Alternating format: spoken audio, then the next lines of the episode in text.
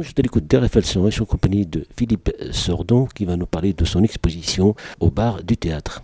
Oui, nous sommes chez Nicolas au bar du théâtre, 53 rue de la Sellerie. C'est la première fois effectivement que je sors mes radios de collection pour une chronologie de la radio par l'objet. Donc je commence par un poste secteur à lampe qui date de 1952. Donc il est en forme d'accordéon. C'est un poste-secteur, c'est-à-dire qu'on ne peut pas se déplacer avec. Il fonctionne en petites ondes et grandes ondes. C'est le poste familial de l'après-guerre, c'est-à-dire que toute la famille n'a qu'un seul récepteur. On imagine donc les gens écoutant près du poste pour bien recevoir les programmes radio. Ensuite, on continue avec euh, donc euh, des radios secteurs de marque américaine. Celle-ci, par exemple, de couleur vert, c'est pas courant, n'est fait que d'une seule coque. Elle a été dessinée par le français Raymond Lowy, que les Américains dessinent comme le, père du design industriel.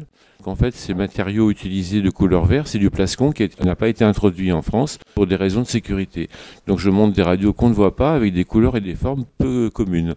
Et puis ici, sur cette table, j'ai rassemblé des transistors remarquables.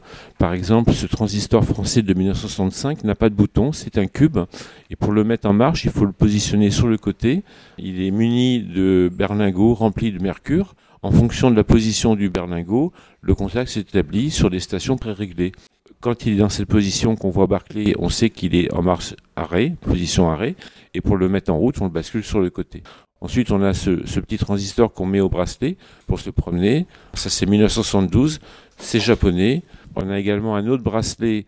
Celui-ci a été conçu pour l'exposition universelle d'Osaka. C'est un Américain qui l'a dessiné. Donc on peut imaginer en 1970 qu'on se promène avec en écoutant de la musique. Ça fait sensation. Car jusqu'alors, avant le transistor, les programmes radio n'étaient écoutés qu'à domicile.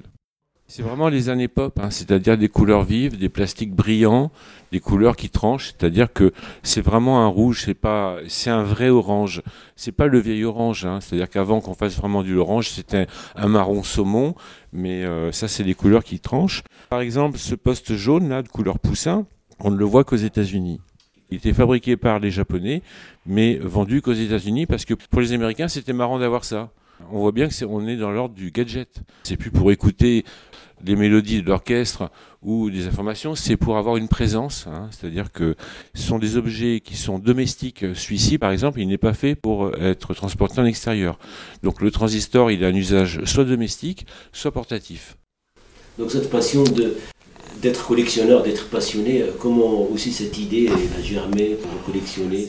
Philosophiquement, je m'intéresse euh, au jour d'avant ma conception, c'est-à-dire que comme tout historien, j'aime savoir qu'est-ce qu'il y avait avant, avant que je sois, et donc je me suis aperçu que la radio est une grande richesse, parce que 100 ans déjà, ça couvre une longue période, que les plus grands cerveaux se sont euh, exprimés dans ce domaine pour faire des variétés euh, de couleurs, de formes, et puis finalement, je me suis aperçu qu'il y avait, on en avait construit dans les quatre coins du monde. alors, ce sont vraiment des, radios aux couleurs qui claquent, hein. c'est vraiment les années 70, hein, c'est-à-dire c'est-à-dire que ça pète, c'est psychédélique, c'est et alors en, opposition avec les années 80 où on a fait des modèles beaucoup plus standardisés avec des, notamment toute une palette de gris, hein, gris anthracite, pour que ça plaise aux quatre coins du monde. Là, c'était plus pour le coup des gadgets, c'est-à-dire l'aspect commercial, fonctionnel d'un objet euh, en concurrence par rapport au marché.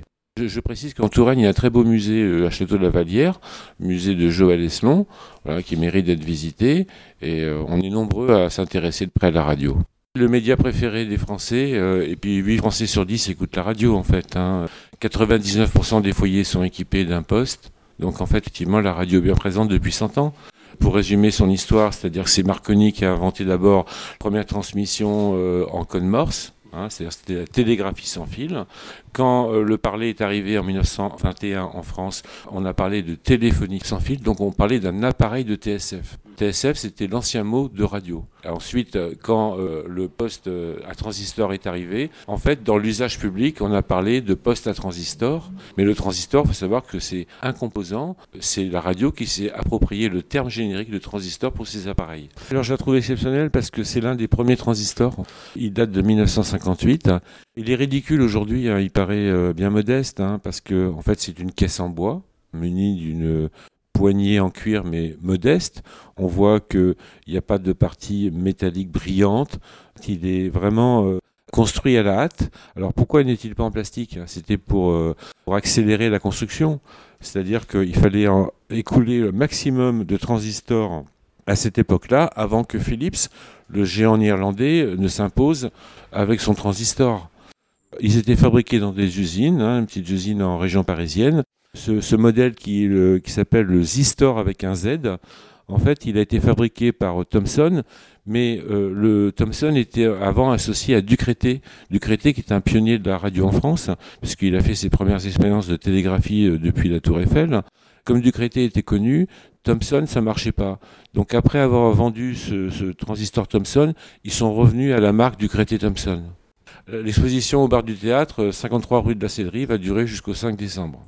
Música